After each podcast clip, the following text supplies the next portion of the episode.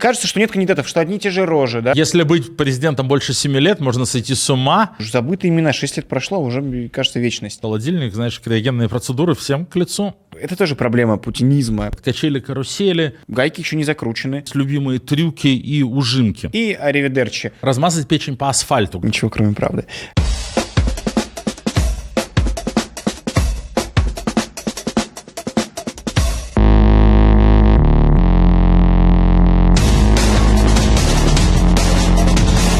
Всем привет, друзья! Вы включили лучшую передачу о политике, главный русскоязычный подкаст, в котором Руслан Шуринов и Леонид Волков говорят о российской, собственно говоря, политике. Неделю с вами не виделись, очень соскучились.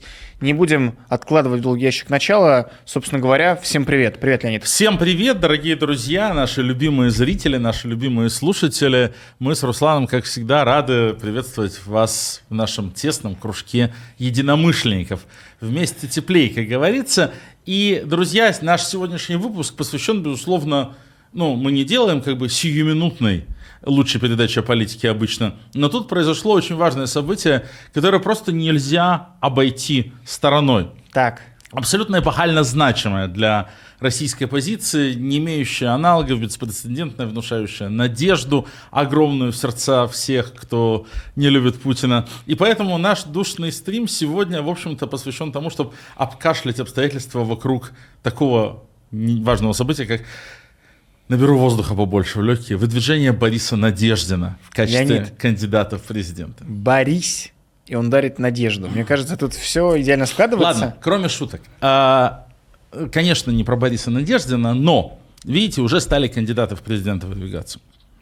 И огромное количество людей, ну, для которых это в новинку, кто там, не следил раньше, или просто не мог еще следить. У нас сейчас, сейчас очень длинные циклы. Э, президентские выборы раз в 6 лет. Путин поменял Конституцию все время для этого. И прошлые выборы были 6 лет назад. Кто помнит, что там было в 2018 году? И поэтому для огромного количества людей вот это там, о, кто-то выдвинулся кандидатом в президенты, и все уже сразу начинают что-то серьезно обсуждать и так далее. Мы решили вспомнить, как выбирали Путина. Потому что Путина, к сожалению, выбирают далеко не в первый раз.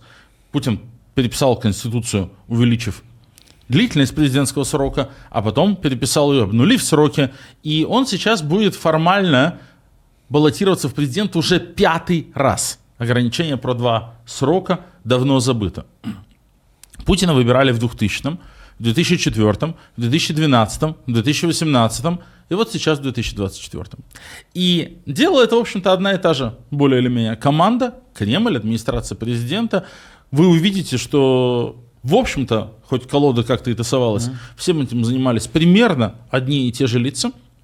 А потому полезно, как в передаче про животных, изучить их повадки, места обитания, посмотреть, как они входят в политический mm-hmm. сезон, как, бы, как вот у них э, копятся подкожные жиры и заостряются острые носики, когда э, выбранный день приближается, какие у них есть любимые трюки и ужимки. Анализ предыдущих четырех выборов Путина – поможет нам многое узнать и про предстоящие выборы Путина, и поможет научиться ну, правильно реагировать и воспринимать какие-то новости, происходящие а, вокруг нас. В прошлую среду мы с тобой выходили, выпуск наш посвятили тем, кто будут кандидатами, говорили мы и о тех э, единицах, которые окажутся в бюллетене. Собственно говоря, наш с тобой прогноз, напомню, это э, Путин, Зюганов и Слуцкий. Мы вообще с тобой какие-то пессимисты в этом плане. Даже, Оптимисты? Даже, ну, посмотрим. Чем хуже, тем лучше, больше ада. А, так вот, и кажется, что нет кандидатов, что одни и те же рожи, да, Жириновский всегда был, пока был жив, Зюганов всегда был, Миронов там еще куда-то выдвигался, Явлинский. Но на самом деле, вот у меня тут распечатки с Леонидом лежат, людей, которые выдвигались в президенты, но вот, друзья, прежде чем мы начнем, за вам такой квест. Помнит ли из вас кто-то кандидатов в президенты Ли Лаки, владельца стриптиз-клубов, который выдвигался в президенты России. Или, может быть, э, Козлов Михаил Владимирович вам о чем-то говорит. Или Гамзатова Айна Заербековна. И таких имен уже сотни. Но ты, Руслан, как бы валишь совсем. Людей, которые заявляют о своем выдвижении и являются просто клоунами, которые хотят поймать минуту славы, что про них написали, там mm. такой-то выдвинулся и потом сразу все забыли. Их э, были многие десятки. Но я уверен, что 90% наших зрителей не помнят даже людей, которые зарегистрированы были кандидатами в президентами и участвовали в качестве статистов в выборах Путина. Кто, например, сейчас вспомнит Алексея Подберезкина или Умара Джабраилова? Ну, Мара Джабраилова, наверное, вспомнит. Ну, Но не как окей. кандидата в президенты. Да, да, как любителя пострелять в потолок в гостинице, да. А, так, давай по порядку. В 2000 году э, первые выборы Владимира Путина.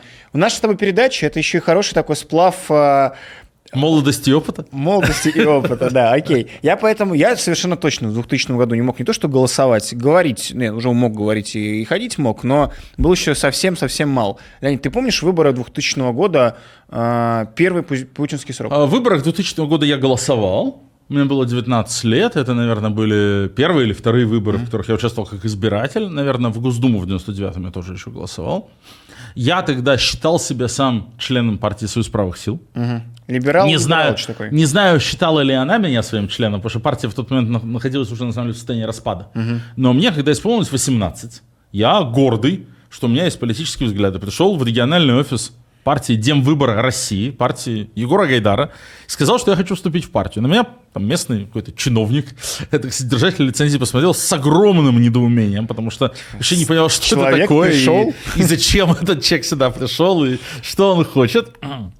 Но, тем не менее, как-то меня оформил. Я не знаю, реально ли они включили меня в списки членов, а потом вскоре после этого Демвыбор объединился с другими организациями в Союз правых сил. да. Была ли какая-то перерегистрация членов, не знаю. Ни на какие партсобрания меня никто не звал. Но я считал, что я член СПС, поэтому я должен голосовать за кандидата от СПС.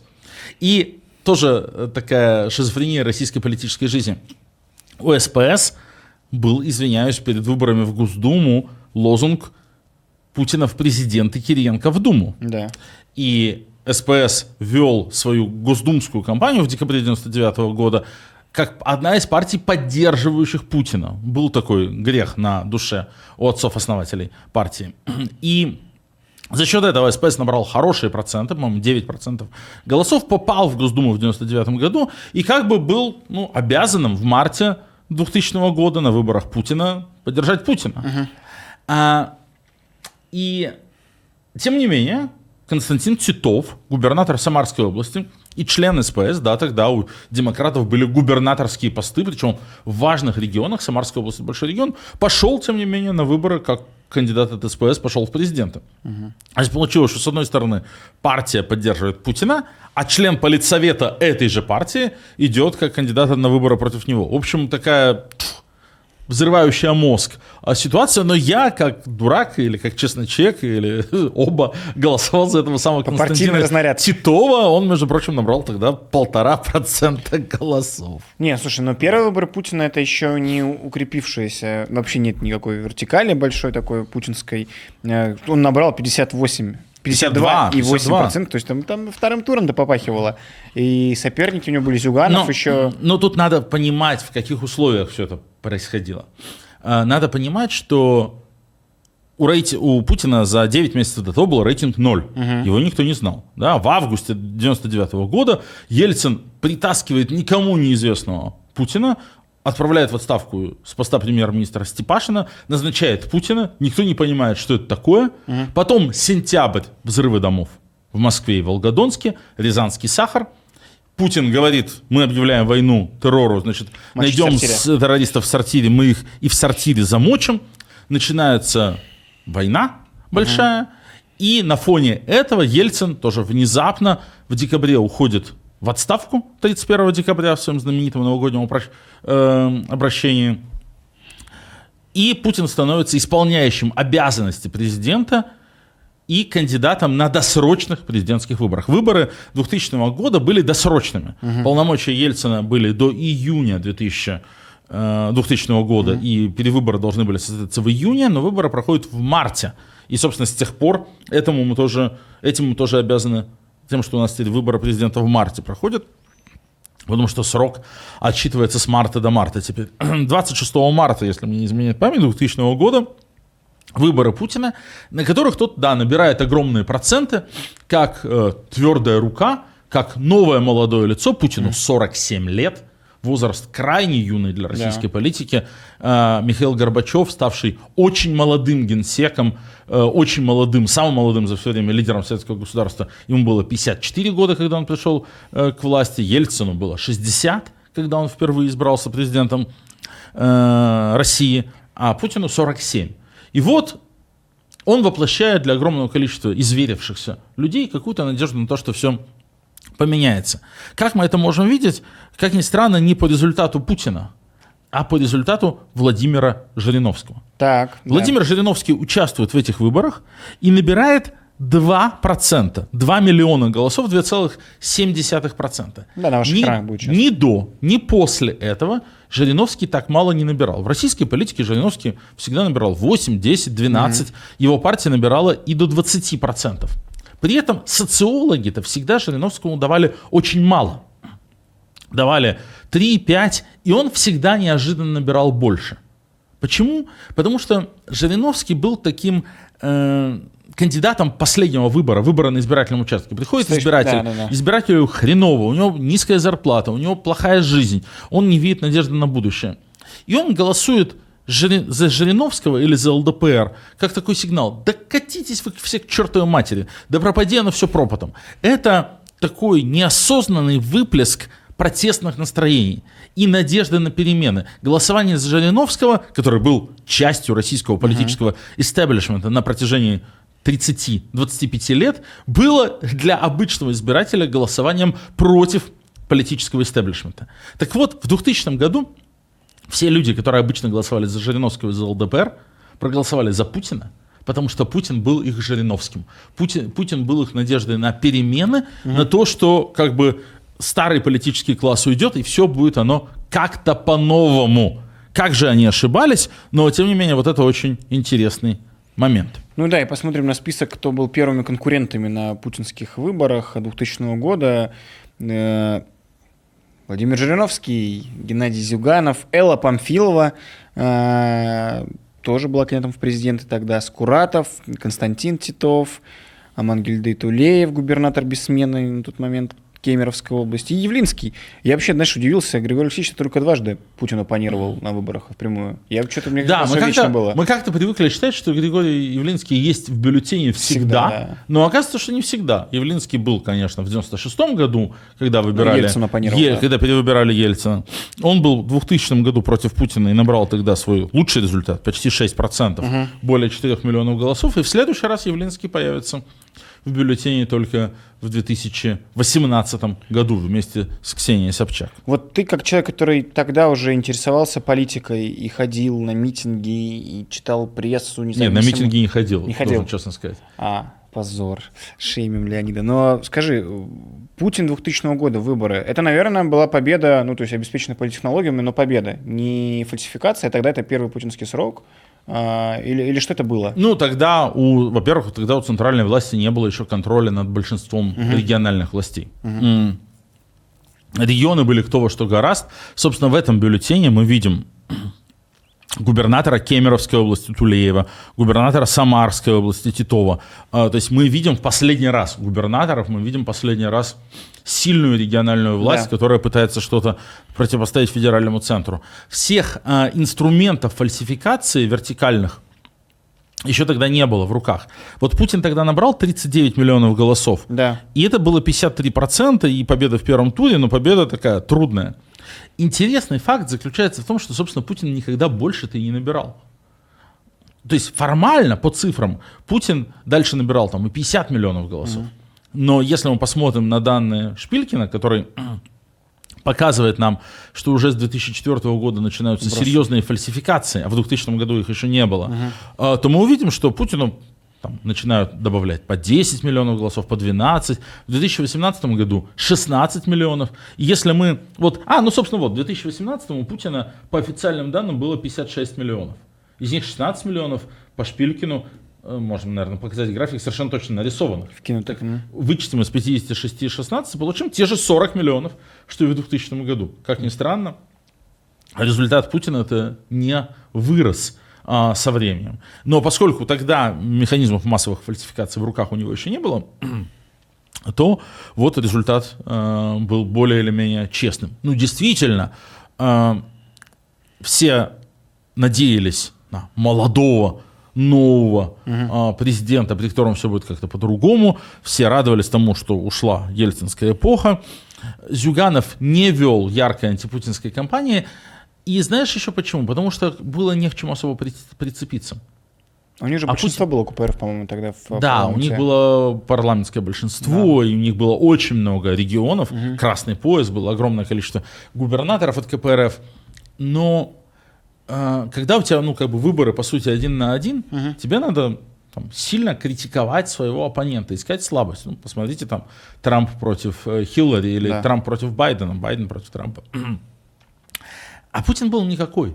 Угу. Он еще не успел ничего наговорить он еще не успел нигде, так сказать, зафакапиться. Это ну, такой важный в политтехнологиях эффект новизны, эффект кандидата, за которым нет никакого шлейфа и которого поэтому очень сложно атаковать. Но при этом э, открыто. Он открыто был ельцинский преемник, да. да, он был э, как бы ставленник ненавистного Ельцина с огромным антирейтингом, угу. но при этом Путин довольно умно вел кампанию, ну, точнее люди, которые вели эту кампанию, там Волошин и вся эта ельцинская семья и окружение, они понимали, что вполне можно дистанцироваться. Да, он ставленник, но он совсем не такой, как. Вот смотрите, он молодой, не пьющий, жесткий, энергичный, э, быстро разговаривающий, здоровый, спортивный, дзюдоист, туда-сюда, 30 Ну и вот этого хватило. Как мы видим по результату, да, 53%, 52,8%.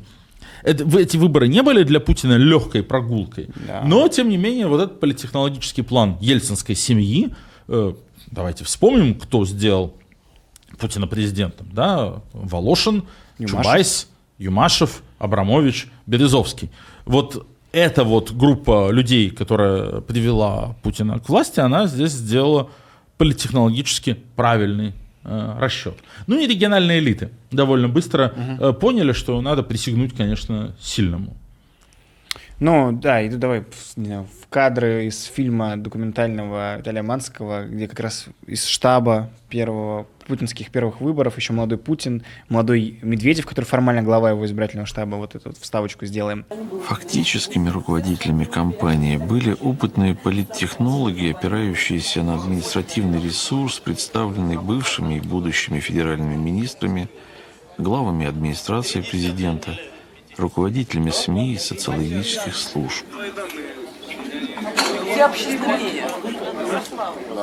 Об этом я как раз говорю, когда вот я вначале сказал, что на самом деле колода-то удивительно слабо перетасовалась. Не поменялось почти никто, да, да есть. Э, от Абрамовича до Медведева огромное количество людей в обоими. Так ты знаешь, вот его окружение, которое прям реальное окружение, они же еще... Это тоже проблема путинизма в целом. Некуда расти. Они не перемещаются ни дальше не вверх, а вот просто горизонтально они ходят по постам. Какой-нибудь Козак, вся его карьера — это просто перестановки с одного на другой ключевые посты, никуда выше не Все, кто с Путиным с самого начала, они 23 года топчутся фактически на одном месте, никакого роста там нету, поэтому если у них имелись амбиции, то, наверное, они как-то уязвимы. Э, с выборами 2000 года мне более-менее понятно. А, у меня следующий период избирательный интересует. Ну, то есть 2000 год, понятно, Путин приходит еще, побеждает на эффекте новизны, еще действительно есть много губернаторов в оппонентах, какие-то тяжеловесы региональные, вот это вот все. А следующие выборы? Выборы 2004 года. А вот это ужасно интересные выборы. И они самые скучные и самые неинтересные из всех, потому да. что не было вообще никакой интриги российская экономика находится на пике своего восстановительного роста после дефолта 1998 года. 6 лет экономического роста подряд. Цены на нефть галопируют. В стране наконец-то более или менее экономически наступает какой-то порядок. Портит Путину картину, э, конечно, терроризм. Э, и то, что он, в общем-то, не может закончить э, войну в Чечне, не может справиться с этой ситуацией, хотя обещал, это как бы было главное его обязательство. Нордост в октябре 2003 года, mm-hmm. за полгода до выборов, как раз сейчас мы вспоминали 20-ю годовщину. Еще не случился Беслан, но уже случился Нордост. Тем не менее, рейтинги Путина действительно э, галопируют, у них все очень хорошо у него. И его оппоненты в этих условиях решают выборы пропустить. Ну вот вопрос, не они же решают пропустить, а я так понимаю, что попросили их пропустить. Но я не верю, что совсем так э, никто не чувствует момент и не понимает, что с Путиным-то Я как раз думаю, что нет, они чувствуют момент. Особенно Жириновский, который ну, там политически лучше не животное. высовываться. Да, лучше не высовываться, не набрать очень мало, не проиграть очень мало. Незадолго до этого прошли выборы в Госдуму 2003 года, декабря, на Да. которых и Яблоко, и СПС Вылетели сенсационно не проходит 5% барьер. Э, По памяти сейчас говорю, Яблоко набирает 4,3%, СПС типа 3,8 или 3,9, ну проверьте меня потом. Путин даже звонит Явлинскому, поздравляет его с победой, потому что по первым экзит-полам, по первым цифрам Яблоко 5% преодолевает, но потом оказывается, что нет. То есть демократический фланг полностью либерализован, оттуда э, разгромлен, оттуда некому выдвигаться. И, что еще очень интересно, уже почти построена вертикаль власти. Еще не отменены губернаторские выборы. Это случится После через Беслана? полгода после Беслана. Но уже ни одного губернатора в качестве кандидата в президенты мы не видим. Губернаторский кор- корпус уже поставлен на место, повязан круговой порукой э, партии «Единая Россия». Еще есть графа против всех, но в последний раз ее тоже уберут. будет её, да. Ее тоже уберут. И она, кстати, набирает рекордное количество голосов за всю историю. 2,5 миллиона голосов, э, 3,5%.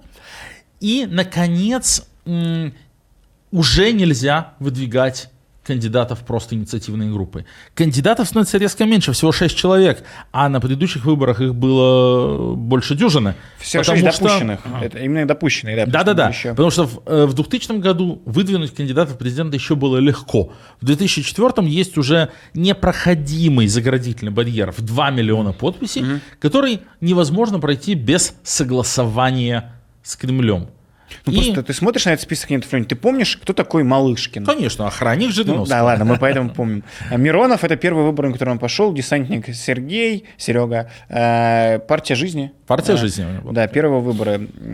Путин, Путин. Хакамада участвовал в тех выборах. Ирина Хакамада не хочется, а надо. Говорили тогда в демократическом лагере. Опять же, она была формально одним из лидеров СПС. СПС в выборах не участвовал по сути, как партия. Хакамада шла как самовыдвиженка. Опять же, СПС уже не имела парламентской лицензии. То есть нужно было собирать подписи. И тоже, как, как с Титовым 4 года назад, ситуация была двойственная. Как бы демократический кандидат был, но демократические партии его не поддерживали. Это кто? Хакамада. А, Хакамада. А Явлинского просто не было. Явлинский шел, решил, да, что не мой цикл. Очень интересно, что в 2004 году Глазев, партия Яблоко призывала к бойкот. бойкоту. Да, удивительно, но факт сейчас я даже зачитаю. Партия призвала все демократические силы отказаться от участия в политическом фарсе. Яблоко считает невозможным участвовать в очередной имитации демократических процедур, поскольку люди видят нарастающую в стране несвободу, неравноправие участников в псевдодемократических выборах, несостоятельность и даже комичность кандидатур. И в этих условиях для людей демократических убеждений естественной формой протеста будет неучастие в выборах президента РФ, заявляет партия Яблоко. Тогда еще сильная, ресурсная, обладающая кучей фракций в региональных парламентах. Но что случилось? Не Почему? допустили. Нет. Нет. Ой, а что, почему? В октябре 2003 года арестован Михаил Ходорковский. Да. А это в знак протеста они снялись? Да нет, конечно. Михаил Ходорковский за что сел? Ну, то, что имел депутатов КПРФ, я за то, что он финансировал, за то, что он финансировал КПРФ и Яблоко, а, ну, как бы, и за то, что, в общем-то, осмелился э, спорить с Путиным по поводу коррупции. Михаил Ходорковский, да, первым из олигархов, публично выступил против Это мы помним, да. путинского строя, против э, госкапитализма, против всеблагошающей коррупции. Он был за это э, показательно наказан, он отсидел 10 лет м, за преступления, которых не совершал. Мы тут э, дол- не должны забывать, что Михаил Ходорковский был самым настоящим политзаключенным. Но еще, когда как бы Путину приносили папочку и говорили, там, давайте его посадим, то я уверен, ну, мы знаем из архивных материалов, что э, как бы что на самом деле, да, по как бы по понятиям, а не по материалам уголовного дела Ходорковскому предъявлялось. Ну, то, что он был самый богатый человек в России, то есть Путин боялся, что есть какой-то сильный финансовый ресурс, И что он эти деньги тратил на поддержку оппозиционных партий. В частности, на Яблоко и КПРФ. И Яблоко лишается поддержки своего главного спонсора и оказывается просто не готовым к такой затратной истории, как президентская кампания. Краудфандинга тогда еще не придумали, и технологически еще, конечно, краудфандинг в интернете тогда еще не был возможен. да. И без денег крупного спонсора вести э, большую президентскую кампанию, серьезно вести, ну, значит, тратить все свои деньги, которых, очевидно, уже не хватало. Опять же, с госфинансирования партия э, слетает, не прошедшая в парламент. Я думаю, что вот из какой-то такой совокупности соображений Наверное. Это мои гипотезы на всякий случай.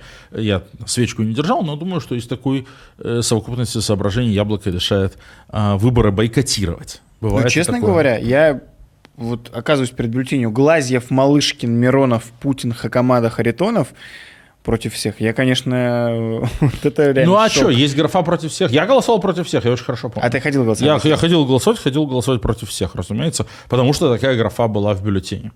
Ну, а, ну, КПР... Компания Хакамада не выглядела серьезно, плюс Хакамада была либеральным кандидатом, которого надо было выставить, чтобы был либеральный кандидат в бюллетене. То есть я ну, пытаюсь... Хакамада была Ксения Собчак, конечно. Да, я вижу, что вот, вот начиная с 2000 года всегда в российской бюллетене есть э, бюллетень, в попадает либеральный... российском кан- бюллетене. В российском бюллетене, да. В одном из выпусков мы с тобой это уже обсуждали. Э, Есть либеральный кандидат для выпуска пары. Вот и его удел всегда вот эти вот 3-4%. Вот команда столько набрала. При этом им надо было собрать по 2 миллиона подписей. Да. И в этом смысле, конечно, отличился Серега Десантник.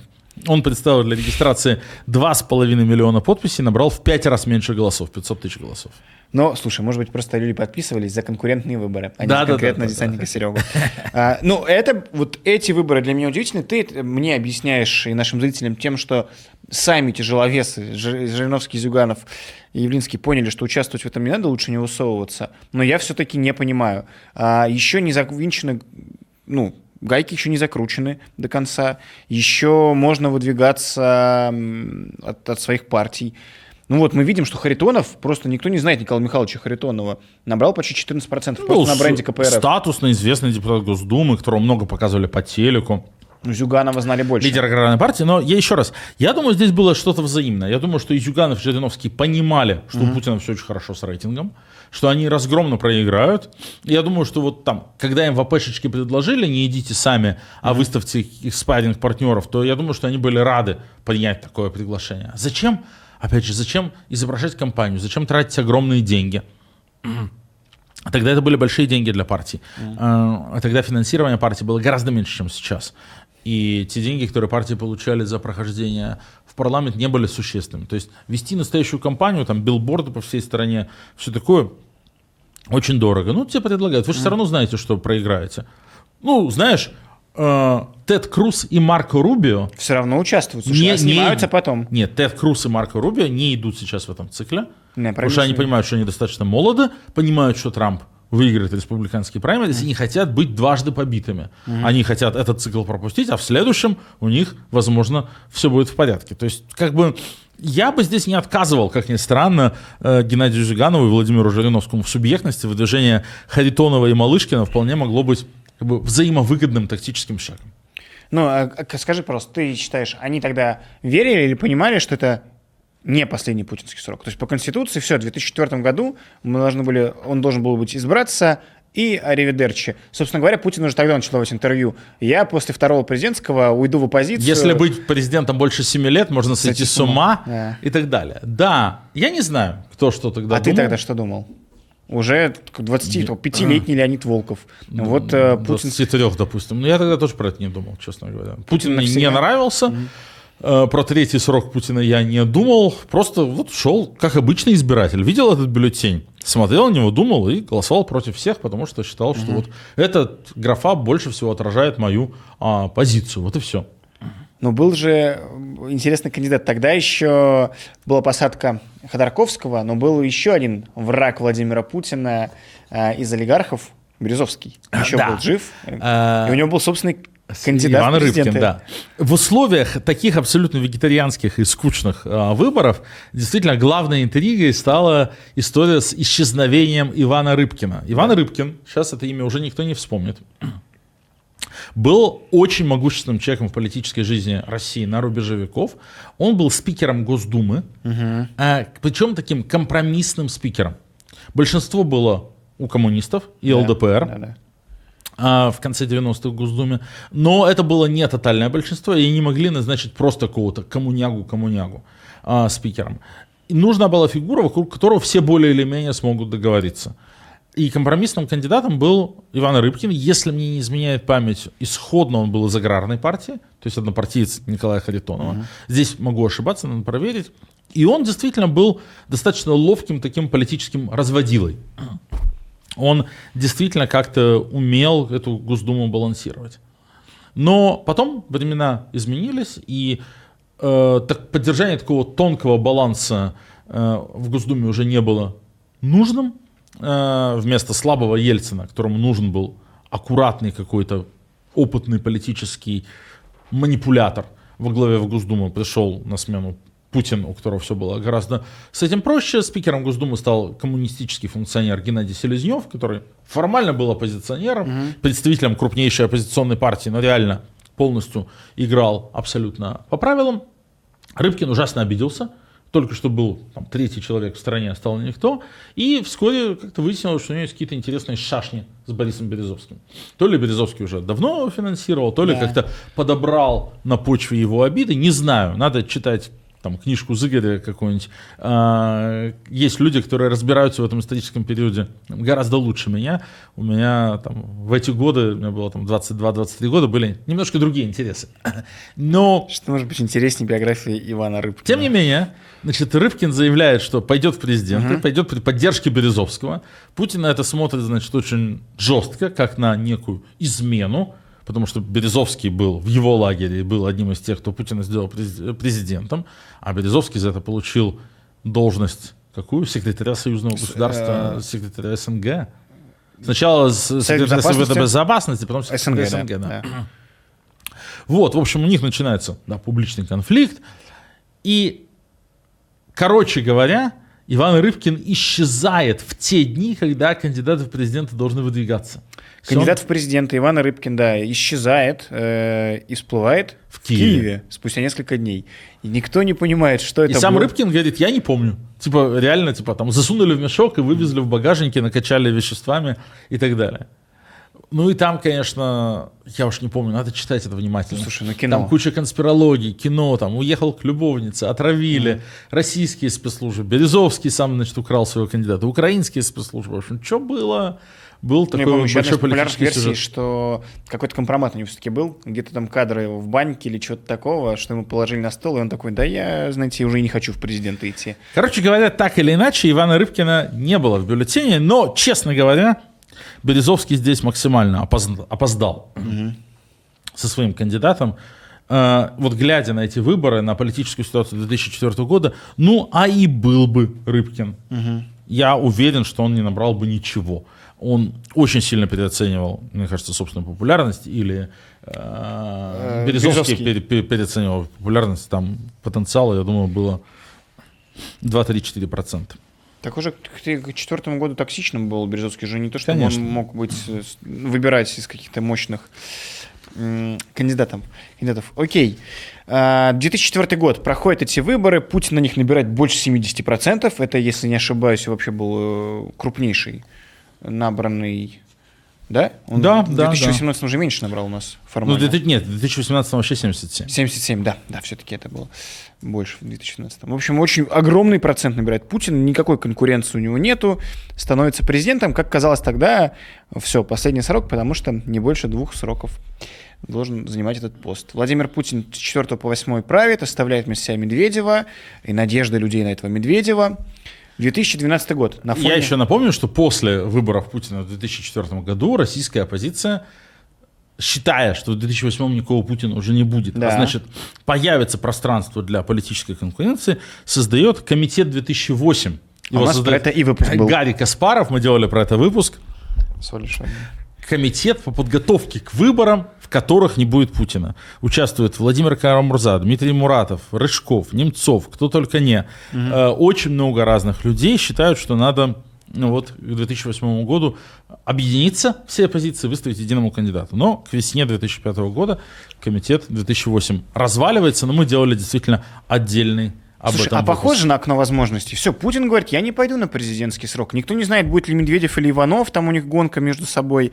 Э, Вот оно, окно возможностей для оппозиции. 2007 год, э, все таки, наверное, сидят и думают, ну вот сейчас-то мы Ну, возьмем власть. конечно, это было очень наивно, если кто-то так думал. Ну, есть it's economy stupid. Э, Большие выборы это всегда про экономику, во-первых.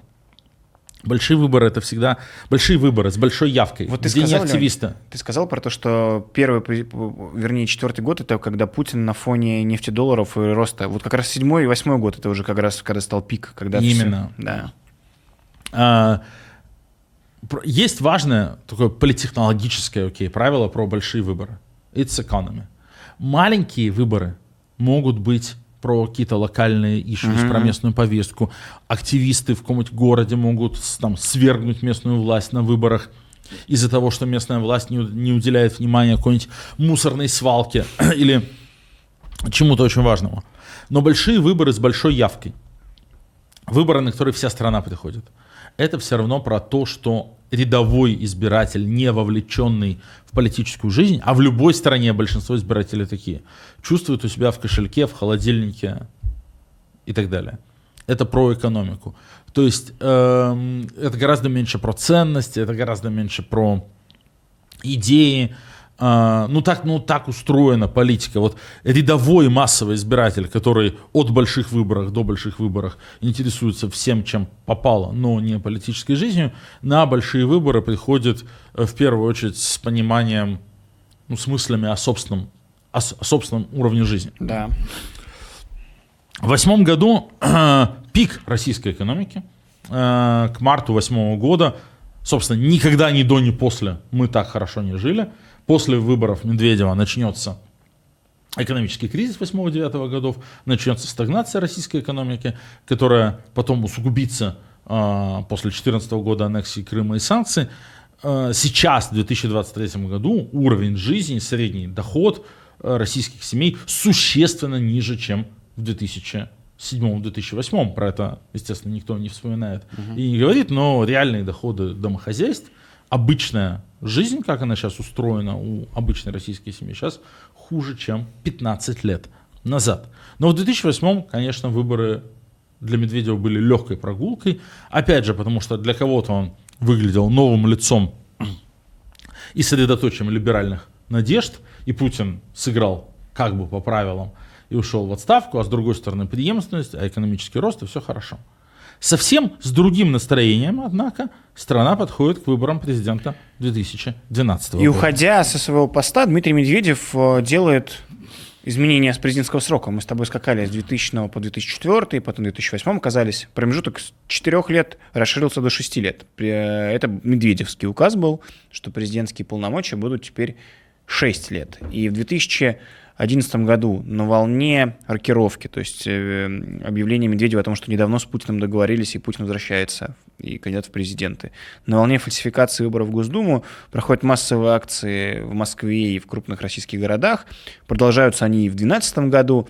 И к марту 2012 года Путин подходит с еще не остывшими следами э, протестов. То есть еще все кипело. 2012 год, весна, март, март 2012 года, время довольно напряженное для Кремля. И Кремль рассматривает март 2012 года как возможность большого реванша для себя. Опять же, протесты зимой 11-12 были массовыми, но это были протесты Сытых людей. сытых людей, активистов среднего класса, хипстеров. А, Это были протесты, в которых в десятках городов принимали участие сотни тысяч людей, очень активных и так далее, и которые имели мало влияния именно на выборы, в которые приходят голосовать десятки миллионов. Да. Для огромного большинства жителей российской глубинки протестная волна осталась незамеченной.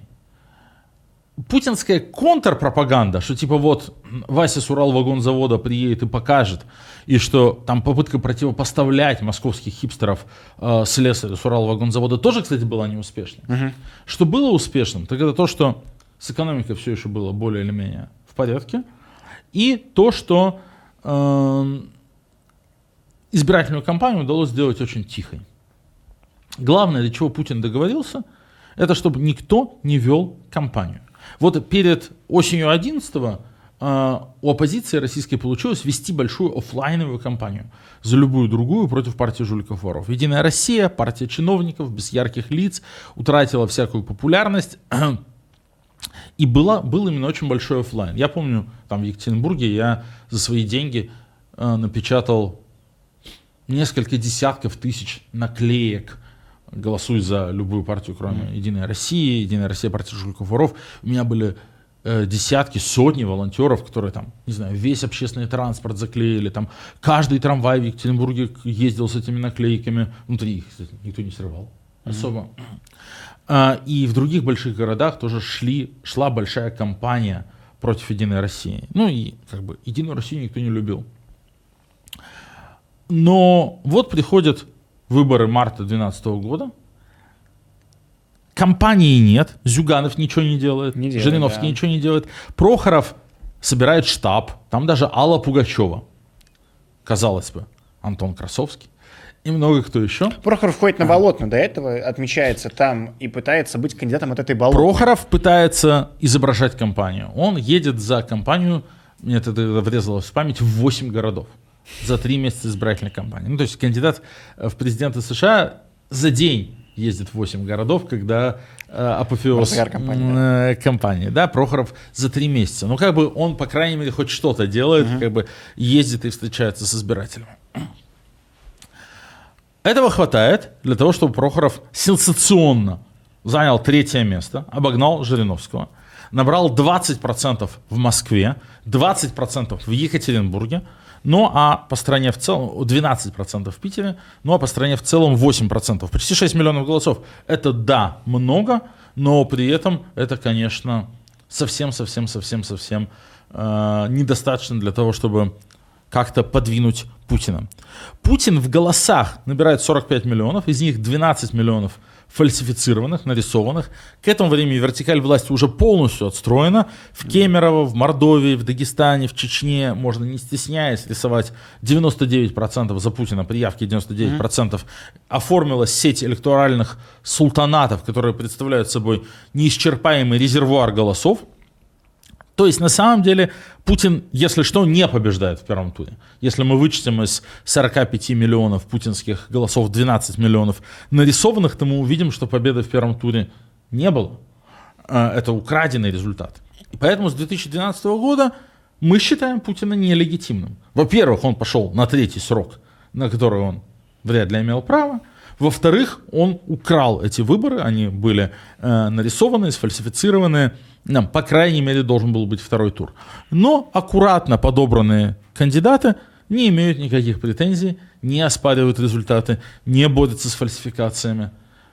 У Путина все хорошо. Но при этом эти самые кандидаты собирают прям очень много. А, Зюганов набирает больше 17%, а в абсолютно это почти 12,5 миллионов голосов, что это рекорд для кандидата от КПРФ, э, разве только что 2000 год поспорит, да, когда еще был свежий Путин. А, Миронов увеличивает троекратно свой результат по сравнению с предыдущими президентскими выборами, в которых он участвовал. И Жириновский набирает тоже больше обычного для себя. Прохоров 8%, взявшийся из ниоткуда олигарх, в стране, в которой олигарх это ругать, ну, Олигарх, Бизнесмен, ругательное слово. девки, значит, там куча скандалов. Йомобиль. Йомобиль. И тем не менее, да, 8% результат, который, наверное, даже в чем-то Кремль испугал. Потому что показал, опять же, ну, что вот есть миллионы людей, которые э, вот такого городского среднего класса, которые готовы, блин, лучше проголосовать за олигарха Прохорова, про которого они ничего не знают, совершенно мало это стрессовые выборы для Путина? э, чем за Путина. А для Путина стрессовым, стрессовыми были не сами выборы, а предвыборная кампания. Вот эти три месяца, когда он слезу пустил. На Поклонке, на Да. Воробьевых горах, да, это вот эти помним. все путинги, которые они по всей стране Да, истерично организуют, они очень сильно напугались болотного протеста. Больше, чем, наверное, если честно, больше, чем тот того заслуживал. Потому что болотный протест не был глубоко народным, да, то есть он как бы вот не привел в движение многомиллионные массы типа простых избирателей. Это все-таки был протест слабого и тонкого, еще не, у- не укрепившегося, не укоренившегося городского среднего класса крупных городов, за пределами городов-миллионников э, болотных протестов почти не было. Но у страха глаза велики, да и, в общем, надо с кем-то бороться и иметь какого-то противника, которого побеждать. Поэтому вот, огромное принуждение. Тогда начинаются все эти разнарядки по бюджетникам. Составь списки знакомых, которые тоже пойдут. Да, Пойдешь да, да, ты, приведи еще 5 друзей или 10, значит, знакомых, отзвонись на работу, контроль голосования административный. Вся вот эта вот хрень поли- э, административная, политехнологическая, она тогда вылезает. Качели, карусели, круизное голосование, фальсификации, переписывание протоколов. В общем, как бы после 4 марта 2012 года Путин, безусловно, выдыхает с огромным облегчением. Опять же, плачет на большом митинге на Манежной площади тогда. Мы отстояли, мы победили, Да. отстояли Москву. Кажется, что ВП сами себя накрутили, что это огромный стресс, под это дело, безусловно, распилили огромные бюджеты. Но реально политическая система была уже в таком состоянии, что она была готова обеспечить нужный результат. Благодаря молчанию аккуратно подобранных спарринг-партнеров, благодаря бесконечному резервуару для фальсификации в электоральных султанатах, благодаря контролю за избирательной системой, которую обеспечивал волшебник Владимир Чуров. Ну и сразу после этих выборов, в день инаугурации Путина в Москве проходили акции протеста. А, 7 мая у него была инаугурация, 6 мая были а, митинги, которые закончились э, массовыми уголовными делами, репрессиями. И, в общем, это была такая отыгрыш Путина за этот самый страх, который он испытал. Я, в принципе, тут согласен со всеми, кто именно так трактует те события. А, Решили закатать, как там, печень на асфальте размазать, да? Размазать печень по асфальту, говорил Дмитрий Песков. Песков. И Да. тогда, и сейчас пресс-секретарь а, президента. Э, 12 лет прошло, да, ничего не изменилось. Это все те же самые люди. Очень Чёрт, интересно. депрессивный выпуск. Я сам А, интересный список не только тех, кого запустили, допустили, но и тех, кого не допустили. В частности, э, Эдуарда Лимонова не пустили. в 2012 году. Да, сорвали ему собрание избирателей по выдвижению. Тогда была вот эта история, что надо, что 500 избирателей должны собраться в одном месте и тебя выдвинуть.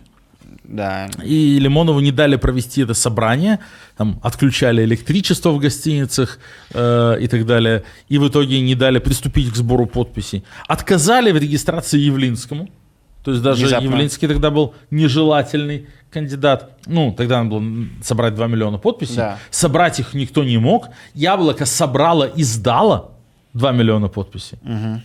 Но при этом, как они сами говорили, ну, мы как бы не успели оригиналы подписных листов в Москву подвести, но мы в некоторых случаях копии сдали подписных листов и так далее. Ну, то есть не было у них договорника тогда, видимо, что их по подписям регистрируют, и взяли и не зарегистрировали.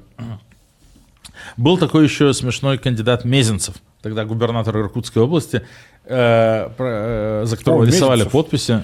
это вскрыли. И Мезенцев, который был сначала согласован как такой регионал спайнинг партнер, э, ему пришлось с позором отказывать в регистрации, потому что вся страна видела, как рисуют. У нас по- по- пометка есть, что это госсекретарь Союзного государства России и Беларуси. Я думаю, да Мезенцев точно вспомнил. Да, среди тех, кто пытался быть кандидатами, целитель Николай Левашов, Светлана Пионова, более известная как Лада Русь. То есть э, желающих было много. Да, а, Слушай, друзья, а, но, а, Лень, но да. кандидата Болотной не было. Кандидата Болотный не было. Прохоров пытался им стать, и многие, конечно, за него голосовали. Я тогда не голосовал за Прохорова, голосовал. а Не помню, как портил бюллетень, наверное. Ну, ты понимаешь, Про- всех уже помнишь эти разговоры, почему никто... Я помню, типа, Алексей про это много писал, и что вот считал, что нужно позже. Почему там ни Немцов, ни другие лидеры Болотные не пошли тогда на, на волне всего? Не было инфраструктуры? Не было инфраструктуры, не было реальной возможности собрать подписи, все это хорошо понимали. А, Когда был период движения кандидатов, и Навальный и Немцов сидели в спецприемнике, Да, да, это я помню. и просто даже теоретически не могли выдвинуться. Э, Ну да. Я хочу напомнить, дорогие друзья, во-первых, что вы смотрите или слушаете, или одновременно лучшую передачу о политике, где Леонид Волков и Руслан Шевединов разбираются в хитросплетениях российской политической жизни, не смущаясь душноты, долей процентов неизвестных фамилий, анекдотов 20-летней давности и прочих удивительных историй. Мы, нам, у нас здесь нет никаких границ в плане того, насколько э, душной может быть наша беседа. Это передача для политических нердов. В то же время мы пытаемся делать какие-то важные выводы. И вот один из этих выводов российской в реалии российских выборов, конечно, если человек выдвигается в президенты, это еще ни о чем не значит. Выдвинуться в президенты рано – это прекрасный способ собрать клики, а кто потом кому потом будет разрешено собрать подписи и быть зарегистрированным, mm. это будет решать администрация президента в последний момент, то есть примерно в середине января 2024 года, в нашем случае не раньше. Ну и после 12 выборов 2012 года становится окончательно понятно, сформируется такой уже близкий к сегодняшнему дням путинизм а, и как он устроен, а, точнее, и в отношении к выборам, мы подходим к самым последним президентским выборам, выборам 2018 года, где мы уже были не просто активными наблюдателями, но участниками этих процессов, вели избирательную кампанию кандидатов президента Алексея Навального и видели, как другие ведут свои избирательные кампании. И тут нам тоже, мне кажется, есть о чем поговорить. Путин на выборах 2018 года набрал рекордный для себя процент. 7, почти 77 процентов, 76,7. Это нижняя планка того, что он наберет сейчас, если что. Это, ну, да. А, то есть важно понимать, что Путину тогда нарисовали 56 миллионов голосов, из которых 16-18 миллионов да. рисованных, и при, опять же, отсутствии конкуренции 77%. Явка была не такая высокая, поэтому эти 56 миллионов превратились в 77% голосов. Ну, явка тоже была, две трети. Вот. А, ну, опять же, потому что из них, наверное, треть примерно была просто вброшенная. Но э, это задает очень важную планку. В 2018 году Путин шел на выборы против Навального. Навального не было в бюллетене, но весь 17 год прошел под знаком политической кампании Навального, штабы работали по всей стране, митинги проходили по всей стране, вышел фильм «Он вам не Димон», который вывел на улицу десятки, даже сотни тысяч людей, более чем в 80 городах. И это было как раз очень низовое движение, uh-huh. уже далеко не только городской образованный средний класс, но там был и старый млад, и пенсионеры, и кто угодно. И э, это движение Кремль напугало, Навального на выборы не пустили, но Путину надо было продемонстрировать, что у него все хорошо, что крымский консенсус, так называемый, сохраняется, что Путин полностью контролирует ситуацию, что у него все в порядке, и он вот на, свой, на свои очередные 6 лет переизбирается без проблем. Поэтому была проделана очень аккуратная и тщательная работа по формированию списка кандидатов, потому что они могут, могут говорить и как они могут вести кампанию. Те, кто отклонялся от этих договоренностей, был жестоко наказан. Здесь я про Павла Грудинина, uh-huh. который в какой-то момент увидел, что люди реально его поддерживают и хотят голосовать, и начал пытаться вести настоящую избирательную кампанию, за что потом жестоко поплатился. И Путину хотелось показать, что есть много кандидатов разного спектра, поэтому кандидатов было допущено аж 8 человек, хоть и мало кому известных. Пожалуйста, на выбор целых три либерала, Собчак, Титов и Явлинский, которые на троих набрали э, чуть больше 3% я голосов. Я вообще не помню, что Явлинский был кандидатом в президенты зарегистрирован. Я не помню его на дебатах, нигде не помню. Хотя я все смотрел. Вообще. Руслан, а ты помнишь? Ну нет, сколько, вот это вот... Сколько, сколько ты листовок за Явленского раздал? 10 миллионов. Не, нет, я помню, что... Как... 10 миллионов листовок, 10 миллионов голосов да. и второй тур. А Явленский набрал 770 тысяч голосов. То есть вот не 9, 9, 9 миллионов 230 тысяч голосов, которые ему не хватило до второго тура, это, Руслан, твоя вина. А, ну, то есть вообще как-то не запомнилось. Ну окей, а, не будем про Григория Алексеевича. Либо хорошо, либо ничего. Ничего, кроме правды. А, да, крайне левые есть. Вот тебе народный кандидат Грудинин, который потом заигрался с народностью, из-за что у него часть бизнеса отжали. Сурайкин. Ну, все, все отжали. А, Бабурин, Сергей Николаевич. Бабурин умер, по-моему. Бабурин, Бабурин жив. Жив. Господи, тоже ты уже забытые имена, 6 лет прошло, уже, кажется, вечность. Да, куча кандидатов, 8 человек аж было. Э, Но еще больше кого не пустили, реально десятки людей. Господи, Катя Гордон, да. Владелец, да, стрип-клубов Лилаки. Жена колбасного короля Николая Гурбаша тоже шла от зеленых. Предприниматель Много. Полонский. Уже на свободе был, да, к тому моменту. Да, уже всех реально не вспомнишь. Э, выбор 2018 года. Путин э, вынужден, ну, то есть как-то реагировать, потому что история с компанией Навальным, помимо того, что была первая и последняя э, в, в истории современной России настоящая избирательная кампания оппозиционного кандидата, Навальный своими региональными поездками, помимо того, что очень вымотал нас и себя этими поездками, сделал одно большое важное дело. Э, на местах в регионах российских э, стали видеть и понимать, что Вообще-то может выходить политик, разговаривать э, без толпы охраны, говорить лицом к лицу, пожимать руки и отвечать на вопросы, глядя в глаза. А то, что вообще не свойственно российской политике. Жириновский со своими поездами, где раздаются агитки, это немножко другое. Митинги Навального в регионах это было то, что невозможно было игнорировать. В каждом городе, куда мы приезжали, люди знали, что такое событие происходит. То есть Навальный формировался как кандидат на глазах у людей, э, у жителей местных. И это, конечно, тоже фишка, на которую Путину ну, вынуждено как-то было реагировать. Невозможно было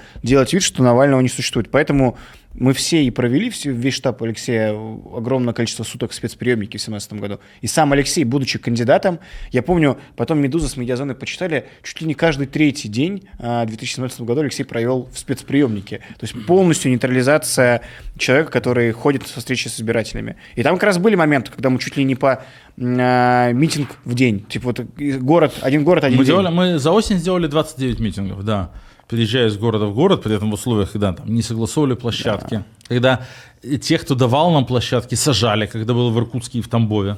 А, но, тем не менее, проводили эти встречи. Это были многотысячные встречи. Навальный суммарно там, пожал десятки тысяч рук, и его увидели сотни тысяч людей в ходе этой избирательной кампании. Ну, собственно, именно поэтому он и не был допущен. Угу. У кремлевских администраторов были в памяти свежи уроки 2013 года выборах мэра Москвы, Э, да и результат Прохорова в 12-м они тоже помнили, хотя Прохоров не вел никакой кампании, но тем не менее, хопа, откуда ни возьмись, набрал 8% угу. и как бы уже претендовал на то, чтобы быть там, представителем большого слоя россиян, большой легальной силы.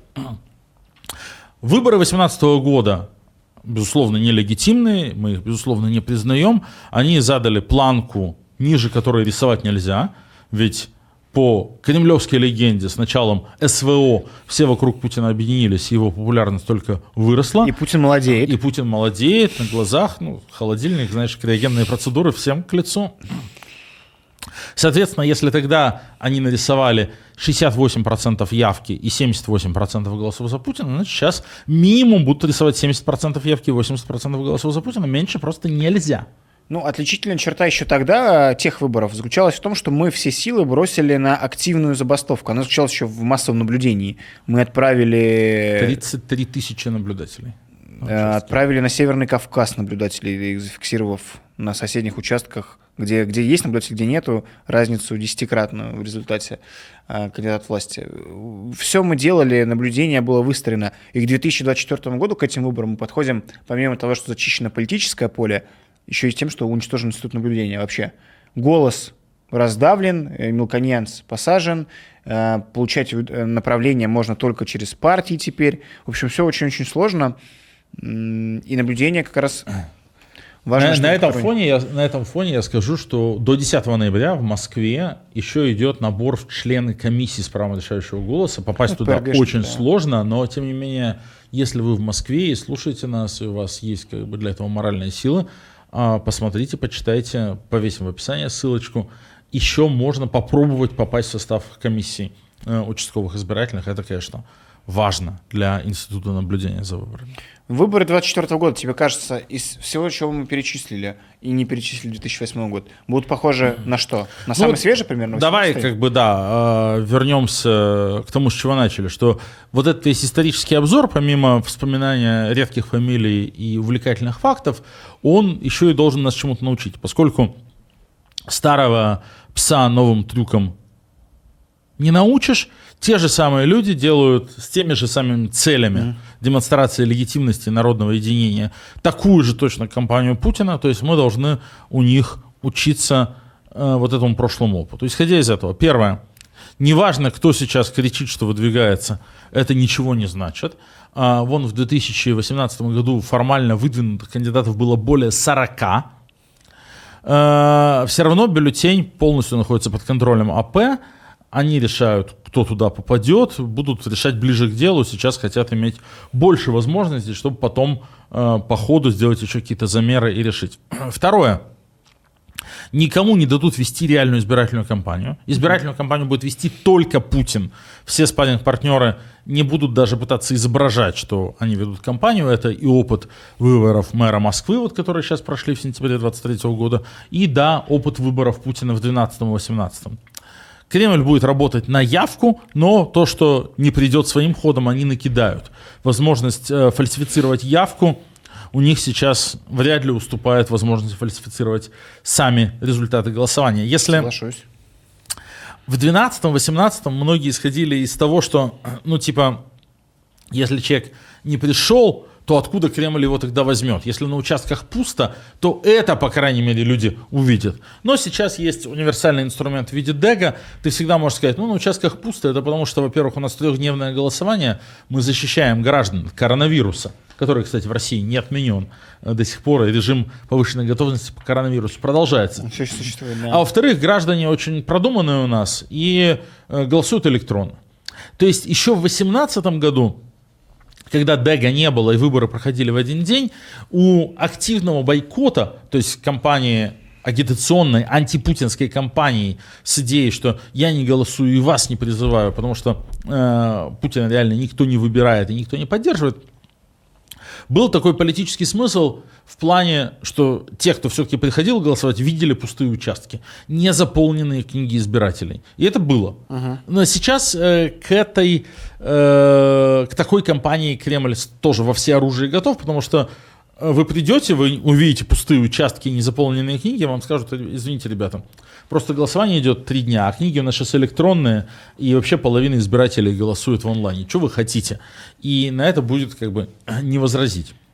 Так, а я смотрю, 2004 год, 6 кандидатов, 2012 год, 5 кандидатов, 2018 8 кандидатов. И всегда есть, ну понятно, что Путин а, и представители системных партий, всегда есть либерал. А, Хакамада, а, Прохоров, Титов, Явлинский, Собчак, а, либерал для битья. Это как раз говорит и наш прогноз с, Леонида, с Леонидом в прошлом выпуске о том, что будет три кандидата, говорит о том, что это будут какие-то необычные выборы. И что в условиях войны, в условиях не очень большой уверенности в себе, я не допускаю, что они пустят на эти выборы условно Борис Надеждин. Ну вот а политолог Голосов, которого я очень уважаю, с тобой согласен, он пишет, что им нужно достичь крайне высоких результатов, и в этом смысле любой дополнительный кандидат это какое-никакое размазывание голосов. да. Даже если полпроцента или полтора процента проголосуют за а, никому неизвестного Бориса Надеждина, все равно это усложнит задачу по рисованию там, требуемых 80 или 85 процентов за Путина. А, поэтому, типа, вряд ли на эти новости о том, что там Бориса Надеждина выдвинут, надо реагировать. Но я лично думаю, что АПшечка решит в последний момент. И Надеждина выдвигает гражданская инициатива. То, что Это Собчак. зарегистрированная партия, да, которая выдвигала и Собчак. Гражданская инициатива надо собрать 100 тысяч подписей. Никакой инфраструктуры и возможности собрать эти подписи у них нет. Значит, они понесут рисованные, как, э, как и по Собчак носили. Значит, ну, те будут решать просто ближе к делу. Если они померяют, как бы, что у Надеждина там 0,3%, он ничего не размоет, а при этом вот либеральные кандидаты красивые и так далее. Ну, пустят. Если померяют хоть какой-то интерес к нему, то не пустят. А, ну, я не думаю, что у них сейчас уже все решения приняты. А зачем? Ну, в любом случае, как бы, что смеяться? Надеждин, как э, постоянный участник шоу на НТВ в качестве либерала на битья, в этом смысле это идеальный кандидат. У него узнаваемость огромная, поскольку страна его видит по телеку, как об него там ноги вытирают. И антирейтинг тоже огромный, потому что он такой карикатурный э, либерал. Ну, то Ксения Собчак была такой же. Э, поэтому могут опустить, могут опустить. Будет у нас надежда. Будем бороться. Хорошо, друзья, мы этот выпуск посвятили такому экскурсу в историю. Мне было интересно. Леонид, надеюсь, тебе было интересно. Друзья, не сомневаюсь, что вам было интересно. Поддержите лайком, напишите в комментариях. Мы все ссылки, я каждый раз забываю часть ссылок. Вот мы под эти эфир добавим. И про статью Голосова, которую я, кстати, не читал, которую Леня сказал. И все то, что мы на что сегодня ссылались, все в описании. И про под- запись наблюдателя. это все будет в описании под этим а, роликом. И посмотрите нас на YouTube. А если вы слушаете нас, то бегите на YouTube, посмотрите и заодно лайк поставьте. Поддерживайте нашу работу. У нас есть а, Patreon, у нас есть спонсорство на YouTube, у нас есть Friends Политика Медиа. Донатьте. Благодаря вам будут выходить новые выпуски на популярной политике этого и других шоу. Спасибо вам большое за Обещаем, поддержку. обещаем оставаться душными и интересными для тех, кому политика действительно интересна. Даже в нынешних условиях в России есть политическая жизнь, в ней необходимо разбираться, необходимо готовиться к тому дню, когда все эти знания и понимание того, как устроена российская политическая жизнь на федеральном, на региональном уровне, нам снова пригодятся. Будет день, будут политические кампании реальные. Мы хотим к этому дню подойти во всеоружие вместе с вами, дорогие слушатели и зрители. Но и лайк-то поставьте в любом случае. Пока. Пока.